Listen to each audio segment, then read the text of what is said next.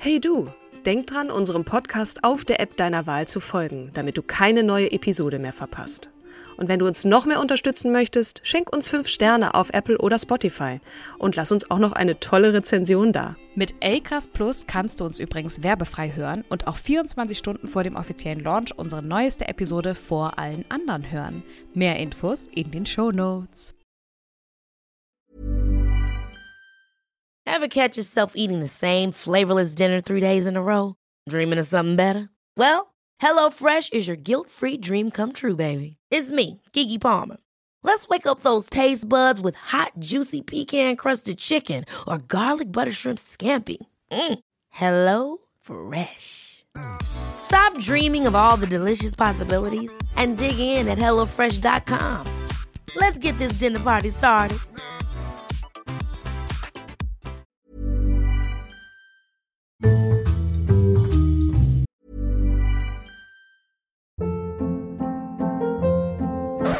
Up. What was that? Boring. No flavor. That was as bad as those leftovers you ate all week. Kiki Palmer here, and it's time to say hello to something fresh and guilt-free. Hello Fresh. Jazz up dinner with pecan-crusted chicken or garlic butter shrimp scampi. Now that's music to my mouth. Hello Fresh. Let's get this dinner party started. Discover all the delicious possibilities at hellofresh.com.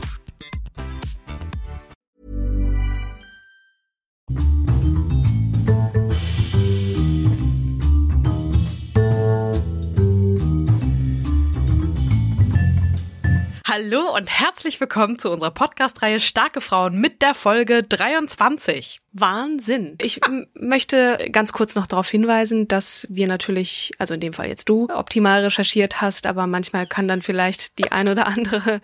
Ausgerechnet bei der Folge sagst du das. Nein, das wird gerade wunderbar. eben schon meinte. Das wird wunderbar. Oh Gott. Ich meine, die Frau ist auch, das ist auch schon nicht so ganz einfach. Ne? Brecher. Die ist so viel gereist und so. Ähm, und dann kommt man mit den mit den Jahren so nicht ganz hinterher. Nee. Das ist völlig egal. Also ich finde äh, das jetzt schon mh, sehr bemerkenswert, dass du sie dir ausgesucht hast. Und hast? ich bin äh, jetzt schon sehr Oh. gespannt auf Trommelwirbel. Tada! Danke. Hochmut kommt vorm Fall. Das hat mein Vater immer gesagt. Na, wie heißt jetzt die Frau? Ich Simone de Beauvoir. Simone de Beauvoir. In der ganzen Länge Simone, Lucie, Ernestine, Marie, Bertrand de Beauvoir. Oh mon Dieu. Ja, 9. Januar, Steinbock, wie ich. 1908 in Paris geboren. Ich jetzt nicht.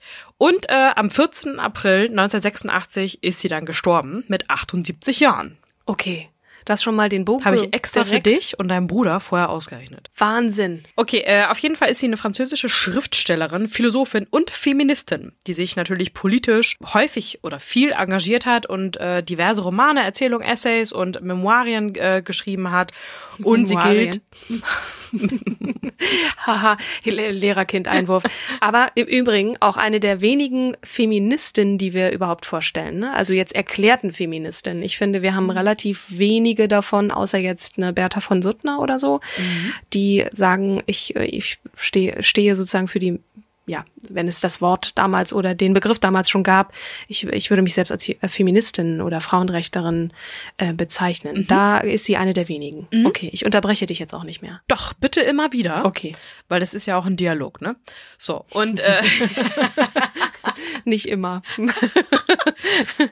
auf jeden Fall äh, ist sie die ältere von zwei äh, Töchtern des Ehepaares Georges und François Bertrand de Beauvoir in Paris. Ähm, Das hast du sehr schön ausgesprochen. Ja, und was ich ganz interessant fand, ist, dass ihr Urgroßvater Bertrand äh, war ein höherer Amtsträger in der Finanzverwaltung der Normandie und hatte halt reich geheiratet und begann dann auch den äh, adelig wirkenden Namenszusatz de Beauvoir zu führen. Äh, der Großvater, also der Sohn des Urgroßvaters logischerweise in der Konsequenz, ähm, hat ebenfalls eine reiche Bürgerstochter geehelicht und ähm, ist dann nach Paris gegangen und hat dort dann ähm, höhere Posten bekleidet äh, in der Stadtverwaltung. Und ähm, de Beauvoirs Vater, also der Sohn, wir reden jetzt hier die Ja, dritte Generation, ja, ja. vielen Dank, dass du das so gut Ja, nachvollziehen nein, kannst. äh, ich sehe den Stammbaum förmlich vor mir. Von meinem inneren Ähm, Auge habe ich ihn gezeichnet. Ja, der hat dann angefangen, Jura zu studieren, weil äh, er nicht der, der äh, Erstgeborene ist, und, sondern sein älterer Bruder, dem würde dann das ganze Hab und Gut zufallen. Okay, und er musste studieren, der arme Der hat Knecht. sich dann einfach schon mal vorbereitet, Mhm. indem er dann Jura studiert hat, um dann Anwalt Erbe zu werden. einzuklagen. Ja, genau. Nein, ähm, der konnte nämlich eigentlich relativ gut von seinem Erbteil, seinem ausgezahlten Erbteil dann leben. Mhm. Und äh, ja, hat den Beruf dann so, es heißt so ohne großen Ehrgeiz ausgeübt. Und ähm, sein eigentliches Interesse galt nämlich der Literatur und dem Theater. Aha, da weiß man doch schon, woher Simon das dann Genau. bekommen hat. Genau. Diese, diese Liebe zum, zum Ja, Wort und der Schrift. Genau, also er war dann auch in privaten Theatergruppen aktiv, war mit äh, einer zehn Jahre jüngeren Frau, also er war damals knapp 30 wohl und sie 20, ähm, eines privaten Bankiers, ähm, hat er sich bekannt machen lassen und hat dann durchaus, sagt man, aus Zuneigung geheiratet. Finde ich so interessant, dass man halt sagt Zuneigung und nicht Liebe. Es, es triggert uns, glaube Mhm. ich. Ich würde dich da äh, integrieren wollen. Ja, ich lasse mich gerne in diesen Topf werfen. Okay. ähm, wenn es dann gerade darum geht, dass jemand sich mit vielen philosophischen und Existenzthemen äh, Themen auseinandersetzt. Glaube an Gott, das ist zum Beispiel auch ganz ein starke, starker Fokus von ihr, weil ihr Vater war Agnostiker, Mhm. äh, wo ich halt auch mich hinzuzählen würde.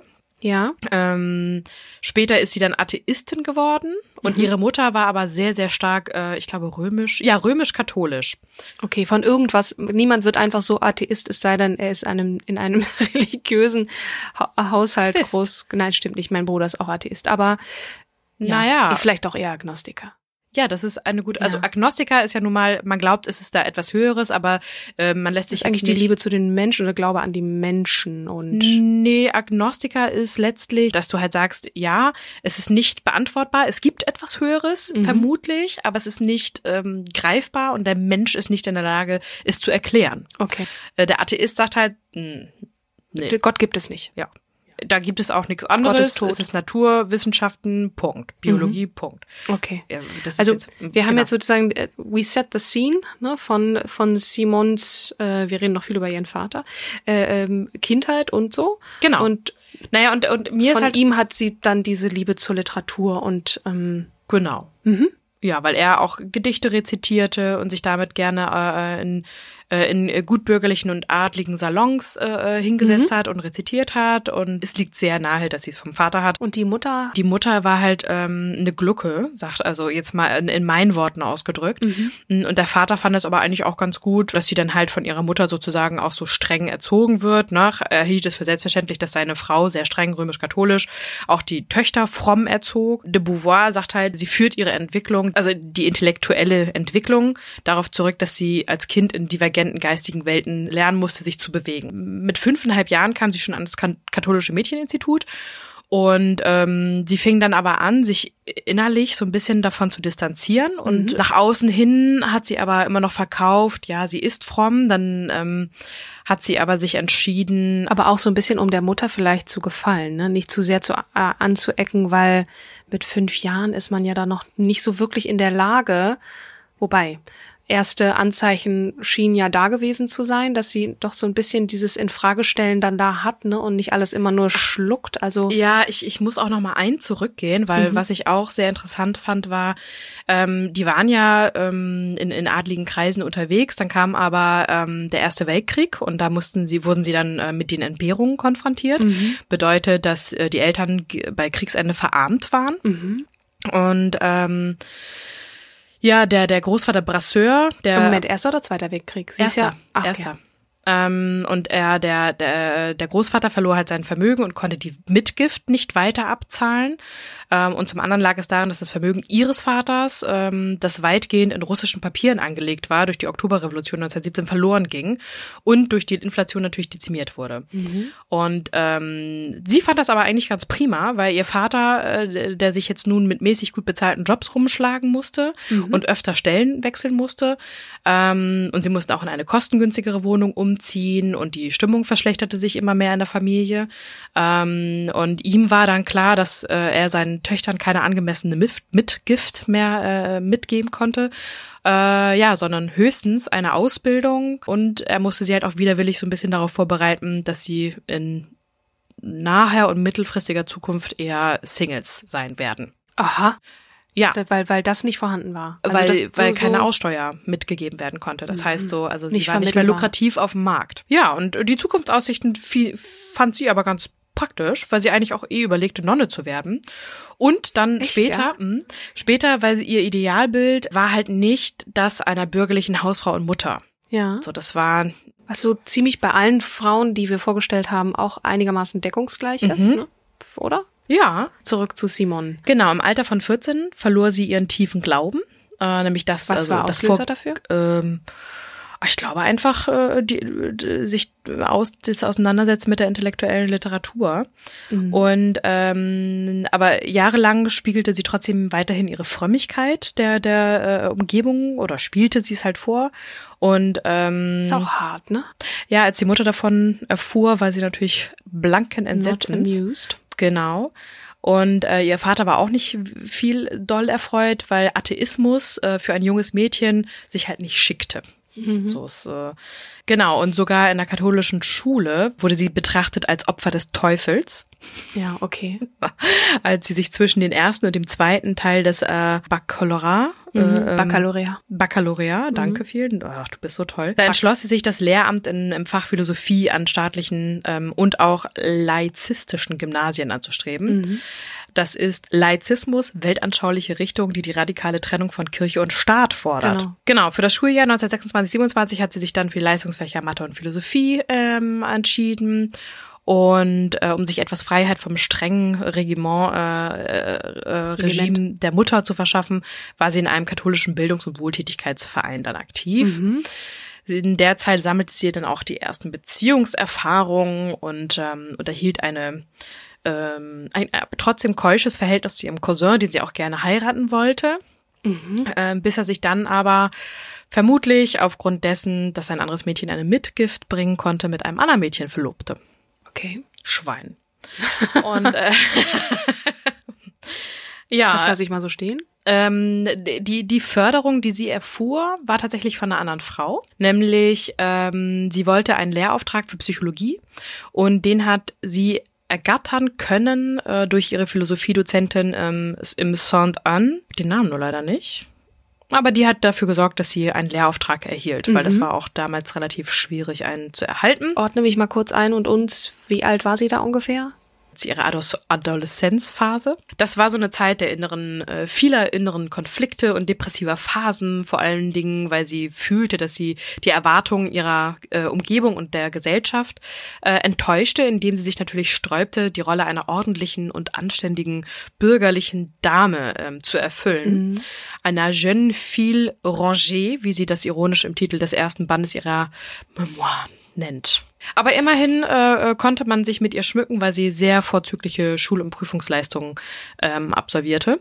Und äh, die frommen Lehrerinnen schmückten sich gerne mit ihr. Aktuell ist sie noch Single, aber ich komme jetzt nämlich zu Herrn Sartre. Nachdem sie 1928 wiederum an das Sorbonne mit bestem Ergebnis die Licence, Lizenz äh, vergleichbar mit einem Bachelor erworben hatte, begann sie mit gestärktem Selbstbewusstsein die Aggregation, also die Rekrutierungsprüfung für Gymnasialprofessoren Ah. vorzubereiten. Und das hat sie zusammen tatsächlich mit Jean-Paul Sartre gemacht. Und da, ähm, das waren erst wohl Best Buddies, Auf freundschaftliche. Beziehungen mit jungen Leuten in ihrem nun überwiegend intellektuellen Umfeld und darunter mehrere Normaliens. Das sind Studenten der École Normale Supérieure. Mhm. Und äh, da hat sie ihren Studienfreund äh, Jean-Paul Sartre näheren Kontakt äh, geknüpft und über ihn auch schließlich Sartre selbst, äh, den sie vom Sehen und Hörensagen längst kannte und dem auch sie bereits ein Begriff war, mit dem hat sie dann ja den engeren Kontakt geknüpft. Und gemeinsam bereiteten sie sich dann auf La Grecque vor. Er war davor gescheitert am La Grecque ein Jahr zuvor. Aha. Ja, ja, ja, der Sartre. Mhm. Nach dem erfolgreichen Ablegen der Aggregation, bei der sie hinter Sartre die Rangzweite der 13 angenommenen Kandidaten wurde, versuchte sie vergeblich eine Stelle in Paris zu bekommen. Mhm. Ja, äh, sie zog auf jeden Fall zu Hause aus, mietete dann ein möbliertes Zimmer bei ihrer Großmutter und genoss ihre neue Unabhängigkeit, ähm, was sie zusammen mit Sartre dann tat, Mhm. ähm, mit dem sie sich angeblich fast täglich dann traf und äh, sie sehr miteinander harmonierten und ähm, mit ihm ein Pachtverhältnis für zunächst zwei Jahre einging, in denen ihre Beziehung eine notwendige sein sollte, die allerdings zufällige weitere Beziehung nicht ausschließen sollte. Aha. Jo. Das heißt so ein bisschen wie im deutschen Gesetz, du musst ähm, verlobt sein oder irgendwas ähnliches, damit du gemeinsam in eine Wohnung ziehen konntest. Dann so der gab, Genau. galt ja dieser Verkupplungsparagraph oder so, du musstest da in irgendeiner offiziösen Verbindung sein. Ja. Ich weiß nicht, wie das in Frankreich war, aber es klingt so ein bisschen ähnlich. Man musste irgendwie kundtun, dass man miteinander mehr als nur die Wohnung teilt. Und dann darf man das auch. Ja, und äh, angeblich schwieg sie auch, äh, sie schwieg sich aus über die äh, ähm, Sein oder Nichtsein, sexuelle, sexuellen Aspekte ihrer ihres Bündnisses, Mhm. aber man geht doch stark davon aus, äh, Mann ist ja auch natürlich schön, ähm, dass das äh, auch nicht nur eine bloße intellektuelle Symbiose war. Ah, okay. Das wusste ich nicht. Das wusste ich auch nicht. Ich dachte, dass die, aber ich glaube auch, weil die sind, die nächsten Jahre verbringen sie so viel Zeit miteinander und äh, sind so ähm, miteinander verbandelt, dass man eigentlich sehr stark davon ausgehen kann, dass da auch äh, mehr lief. Aber sie waren da wahrscheinlich einfach nicht konservativ. Ja, auf jeden Fall hat sie dann auch den Einstieg gekriegt. Sie war erst in Marseille. Ähm, er was eher so ein Exil für Beauvoir war, wo sie zwar ihre Rolle als Lehrerin auch ernst nahm dann, ähm, sich für ihre Schule und die Kollegen aber kaum interessierte, sondern eher überschüssige Energien bei langen Wanderungen in der Umgebung verwendete. Und ähm, dann wurde sie im Folgejahr auch schon nach Rouen versetzt und ähm, direkt in die Nachbarschaft von Sartre. Und 1936 konnte sie nach Paris zurückkehren und am Lycée Moyer und später am Camille See, äh, See zu unterrichten oder See. Auch Sartre schaffte es 1937 dann äh, über die Etappen Le Havre und Laon nach Paris zu kommen, das in der Zwischenzeit ihr gemeinsamer Lebensmittelpunkt geblieben war. Und äh, die erste eingereichte ähm, Erzählung Conte Prime le Spirituel von Simone de Beauvoir wurde von zwei Verlagen abgelehnt. Also so klassisch wie ein Schriftsteller, der dann erstmal Mhm. äh, an die Türen klopft. Ähm, hieß es halt, nö, nö, mm, mm. Hier erstmal nicht. Hätten die das gewusst. Das war bei Astrid Lindgren, glaube ich, genauso, ne? Ja. Also da wurde das erstmal abgelehnt. Ja, und dann kommen wir auch schon direkt ähm, in ähm, den äh, der Nationale Schriftstellerverbund. Nationalschriftstellerverbund. Nach dem Hitler-Stalin-Pakt waren viele und vor allem die kommunistischen Intellektuellen zunächst wie paralysiert. Und ähm, äh, zunehmend haben sie dann ähm, den Widerstand organisiert, also Sartre und de Beauvoir. Äh, Mitglieder der kommunistischen Intelligenz forderten ähm, Sartre auf, dem Nationalen Schriftstellerverbund CNE beizutreten. De Beauvoir war nicht zugelassen, da ja bis dato noch kein Roman von ihr erschienen war. Und als im Jahr 1943 ein Mitglied ähm, des ähm, Schriftstellerverbundes verhaftet wurde, mussten Sartre und de Beauvoir die Stadt verlassen. Ja, der erste Roman von äh, de Beauvoir wurde im Jahr 43 unter dem Titel L'Invité, sie kam und blieb, veröffentlicht. Im gleichen Jahr entließ man sie aus dem Schuldienst und sie wurde Programmgestalterin beim Radio National. Im darauffolgenden Jahr veröffentlichte sie ihre politischen Essays Pyrrhus et Cineas. Den Durchbruch als Schriftstellerin schaffte Simone de Beauvoir mit ihren beiden existenzialistischen Romanen L'Invité und Le Sang des Autres, das Blut der anderen 1945. Mhm. Und als der Faschismus überall Triumph feierte und Deutschland Europa von Norwegen bis zum äh, Mittelmeer, vom Atlantik bis ans Schwarze Meer in seine Gewalt gebracht hatte, besetzte die Sowjetunion die baltischen Staaten und plante mit Japan einen Nichtangriffspakt zu schließen. Nur einfach zum Kontext. Ähm, und zur selben Zeit trat in den USA Franklin Roosevelt seine dritte Amtsperiode an und in Frankreich erklärte sich äh, Marshal Bitter und sein Premierminister Pierre Laval nicht nur zur Zurückhaltung bereit, sondern imitierten den deutschen Nationalsozialismus in der Hoffnung, Frankreich werde von den deutschen Machthabern mit Nachsicht behandelt. Kollaborateure, die sich selbst gern als Realisten bezeichneten, traten inzwischen offen auf und gewannen immer mehr politische Gewalt. Äh, Gewicht, meine ich, Entschuldigung. Zu dieser Zeit organisierten Sartre und de Beauvoir eine Widerstandstruppe. Wie, was, was haben die gemacht? Ja, die Grundziele des Programms, so heißt es, ließen sich mit dem Namen ihrer Bewegung Sozialismus und Freiheit ausdrücken. Äh, Socialisme et Liberté, Mhm. glaube ich. Und als Sartre und de Beauvoir mit André Gide und André Malraux äh, zusammenzuarbeiten versuchten, wurde diese Bewegung wieder stillschweigend aufgegeben. Warum, weshalb, wieso, hm, weiß ich nicht.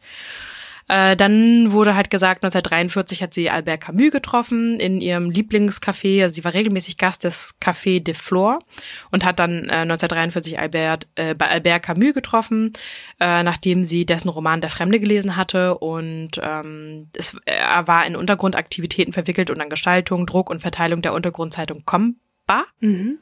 Kurz vor der Befreiung von Paris übernahm Camus und seine Leute die äh, Druckereien und die Büros der Kollaborateurpresse. Und auf den Straßen begann der erste offene Verkauf des Combat und der Liberation. Und äh, sie lernte dann ganz viele Leute, unter anderem auch Pablo Picasso noch kennen. Und äh, 1945 begann sie, glaube ich, das Reisen. Sie reiste nach Portugal und schrieb danach im Combat. Im selben Jahr lernten Sartre de Beauvoir Alexandre Astruc über Raymond Queneau kennen. Es sind so viele Namen. Mhm. Ähm, ebenfalls 1945 ähm, kam es zur Uraufführung ihres Theaterstückes Le Bouche Inutile, die unnütze, unnützen Mäuler. Und es erschienen die ersten Ausgaben der Tombe Moderne und der Roman Tous les hommes sont mortels, alle Menschen sind sterblich. Mhm. Ja, dann geht das so feuchtfröhlich weiter. Dann reist, äh, reist sie in die USA und ähm, lernt da ganz viele Leute kennen. Ich kürze jetzt einfach mal ein bisschen ab. Dann ähm, hat sie, ist sie ein bisschen länger unterwegs mit einem Herren. Auf jeden Fall äh, schreibt sie auch alles in ihrem Reisetagebuch nieder unter dem Titel L'Amérique au jour le jour. Amerika Tag und Nacht. 1947 flog sie noch einmal nach Chicago, um Algrin wiederzusehen. Mit dem war sie nämlich ein bisschen länger unterwegs, genau. Ja, dann äh, 1947 bis 56, da ist sie auch wieder sehr viel mit Sartre gereist, nach Skandinavien. Um Vorträge zu halten oder? Alles. Hm. Also auch in den USA, sie hat sogar am Berkeley äh, Vorlesungen ähm, abgehalten. Mhm. Und ihr Welterfolg letztlich war äh, dann das andere Geschlecht 1949, Deutsch 1951 und äh, sie wurde dadurch dann die bekannteste Intellektuelle Frankreichs. Sie wurde von Regierungen eingeladen und reiste durch ganz Europa, nach Nord-, Mittel- und Südamerika wieder, in den Nahen und Fernen Osten, in die UdSSR und nach China. UdSSR kennen wir ja heutzutage mhm. fast gar nicht mehr. Über ihre Reiseerfahrung schrieb sie dann Reportagen und Tagebücher auch weiter und ähm, der Algrin, der hat sie auf jeden Fall angetan, mit dem hat sie dann auch noch mal ein bisschen Chicago Aber immer Zeit sozusagen verbracht. unter dem philosophischen Label oder politisch oder alles der Mensch letztlich immer im, hinterfragen, im Struggle hinterfragen. seines Lebens. Ja, genau. Mhm. Ja. Was ich so rausgelesen habe, ist, dass sie viel einfach sich über äh, mit mit Krieg auseinandergesetzt hat und ähm, aber auch, auch Gesellschaft. Mhm. Ja, die italienische Hauptstadt Rom wurden, äh, wurde dann noch zur zweiten Heimat und ähm, Ihren Lebensgefährten, den Sartre, hat sie dann äh, bis zu seinem Tod im Jahr 1980 gepflegt. Sie adoptierte noch die Philosophielehrerin Sylvie Le Bon, um ihren Nachlass zu regeln. 1981 veröffentlichte sie die Zeremonie des Abschieds, einen schmerzhaften Rückblick auf die letzten Jahre des Lebens Sartres. Und äh, Simone de Beauvoir starb selbst dann 1986 und wurde dem, dem Jean-Paul Sartre an die Seite in Paris gegeben hm. und begraben. In Montmartre, glaube ich, auf dem oder? Montparnasse. Montparnasse, Entschuldigung. Mhm. Was macht Simone de Beauvoir für dich zu einer starken Frau? Ich finde ganz spannend, dass äh, Simone de Beauvoir gilt als eine der Begründerinnen des Feminismus nach 1968 und die amerikanische Feministin Kate Millett schreibt über sie nach dem Tod, dass de Beauvoir immer wieder heftigen Anfeindungen ausgesetzt war. Neben der zu erwartenden Kritik aus dem bürgerlich-konservativen Lager legte sie sich auch mit den Linken an weil sie vor allem in späteren Jahren davon überzeugt war, dass sich die Unterdrückung der Frauen nicht automatisch im Kommunismus auflösen werde. Auch von Feministinnen wurde sie angegriffen. Zentrum der Kritik standen dabei meist ihre Beschreibung des weiblichen Körpers und ihre Entmystifizierung der Mutterschaft. Und äh, wenn man uns sagt, immer schön Frau bleiben, überlasst nur all diese lästigen Sachen wie Macht, Ehre, Karriere, seid zufrieden, dass ihr so seid, erdverbunden, befasst mit den menschlichen Aufgaben. Wenn man uns das sagt, sollten wir auf der Hut sein. Mhm. Ihre Studie über die Rolle der Frau in das andere Geschlecht erschien 1951. Äh, da vertritt sie die These, dass die Unterdrückung der Frau gesellschaftlich bedingt sei. Für sie existiert keine irgendwie geartete Essenz der Frau. Mhm. Man ist nicht als Frau geboren, man wird es. Mhm. Das ist interessant. So eine, ja spannende da wir Aussage. Ein bisschen wieder bei Vera Birkenbiel. Aber hm. das. Äh, Sie wurde ja nicht umsonst mit 1975 nochmal mit dem Jerusalem-Preis für die Freiheit des Individuums der Gesellschaft ähm, ausgezeichnet, weil sie sich viel mit dem Individuum auseinandergesetzt mhm. hat. Ne? Muss sich das Individuum beugen? Wenn man sich gerade auch ihre Biografie anguckt, passt es ja auch. Apropos Jerusalem, ähm, Sartre hat sich sehr stark eingesetzt dafür, dass Israel gegründet wird. Mhm. Und ein Jahr später wurde Israel tatsächlich gegründet und bekam dann auch einen gewissen Schutz. Also äh, allein diese ganzen politischen Aktivitäten, die beide zusammen gemanagt haben und ihre kritische Sicht auf Gesellschaftskonstellation und das Individuum in der Gesellschaft. Also nicht nur Frauen und aus. feministische Team, sondern viel größer als das eigentlich. Ne? Eigentlich so viel größer als das, die aber Existenz, auch, also ja, genau. Existenzialismus dann. Ja, genau. Als, genau. als Oberthema. Vielleicht noch ein Abschlussplädoyer für diese Frau? Ich habe sie ausgewählt, weil ich ähm, spannend finde, dass sie mit dieser Komplexität von Glaubensrichtungen und dem kritischen Auseinandersetzen mit der Gesellschaft. Wie funktioniert die Gesellschaft? Wie funktionieren unterschiedliche Parteien? Sind ja auch irgendwo eine Form von Glaubensrichtungsweisern. Äh, mhm. Kann man so sehen, ja. Sich wieder mit auseinanderzusetzen und zu sagen, ähm, nö, das sehe ich jetzt aber anders. Ich glaube nicht daran und ich finde auch, wie ihr das die die Rollenverteilung aufsplittet, nicht schön. Ja, also ich ich finde ähm, bemerkenswert, dass es offensichtlich eine Frau war, die sich nicht um Normen geschert hat, beziehungsweise Normen immer als Aufforderung gesehen hat, ähm, die in Frage zu stellen. Ne? Gar nicht so sehr jetzt äh, gegen etwas zu sein, wobei das widerspricht jetzt so ein bisschen dem vom Agnostiker zum Atheisten. Da hat sie dann ja jetzt klar gesagt, nein. Mhm. Aber wahrscheinlich so dieses den Mut, sich dann seines eigenen äh, Verstandes zu bedienen, so im kantschen Sinne, das, das hat sie äh, gelebt und genau und auch sich in Frage den, den Eltern zu beugen. Ne? Also mhm. wird auch der Vater fand es ja auch ja. nicht gut, dass sie Atheistin ist, ähm, weil es sich einfach nicht schickt für eine ja, junge Dame. Aber sie hat ja am Anfang doch immer so getu getan, als ob. Na ja, ne? gut, aber da war sie 14. Ja, okay. So mitten in der Pubertät. Mhm. Na ja, der Vater bereitet dich darauf vor, hm, also der der klassische mhm. Weg ist für dich jetzt geschlossen, mhm. weil du, weil ich dir keine Mitgift mehr mitgeben kann. Ich meine, in ihrem Fall war es jetzt gut, weil sie sich darauf gefreut hat. Ich weiß jetzt nicht, wie es ihrer Schwester damit ergangen ist. Mhm. In, Aber in, das mit, mit erhobenem Haupt zu tun, das kann man mhm. natürlich auch. Man kann sich ducken, weil man sich schämt oder man kann sagen, okay, gut, die, it is wie it is. Und ich mache jetzt, äh, äh, gehe jetzt dem nach, was, was mich wirklich begeistert äh, und ähm, gehe jetzt meinen Weg. Ne? Mhm. Ähm, unabhängig von diesen Normen. Ich ähm, möchte mich auf jeden Fall ein bisschen mehr mit ihr beschäftigen, mhm. weil ich auch zugeben muss, ich ähm, kannte den Namen genau wie du. An der Seite von Jean-Paul Sartre ist mir in Erinnerung geblieben und für mich auch eher mit feministischen Themen besetzt. Wir könnten noch ewig reden, aber wir müssen zum Ende kommen. Genau. Deswegen danke für Simone de Beauvoir. ähm, also auf jeden Fall ein Anstoß für mehr, weil es ist schwer, die Frau in einer halben Stunde oder 20 Minuten oder wie ja, lange diese äh, leider. Folge jetzt gedauert hat, äh, zu begreifen, sondern ich glaube, man muss sich auch mit den Inhalten beschäftigen, die sie zu Papier gebracht hat. Genau. Insofern danke genau. auf jeden Fall für den Anstoß. Sehr gerne. Welche Person stellst du mir nächstes Mal vor? Es läuft auf jeden Fall auf Jane Goodall hin, die Primatenforscherin. Die Frau, die bekannt wurde, weil sie mit Schimpansen zusammen Bananen aß. Ja, und, schön. Äh, genau, da das kannst ja du dich, glaube ich, drauf freuen. Ja, definitiv. cool, Katrin. Ich In danke diesem Sinne, äh, vielen Dank fürs Zuhören da draußen. Wir sehen uns, äh, hören uns beim nächsten Mal äh, und ich freue mich drauf, auf jeden Fall. Ich mich auch. Bis dann. Bis dann. Ciao.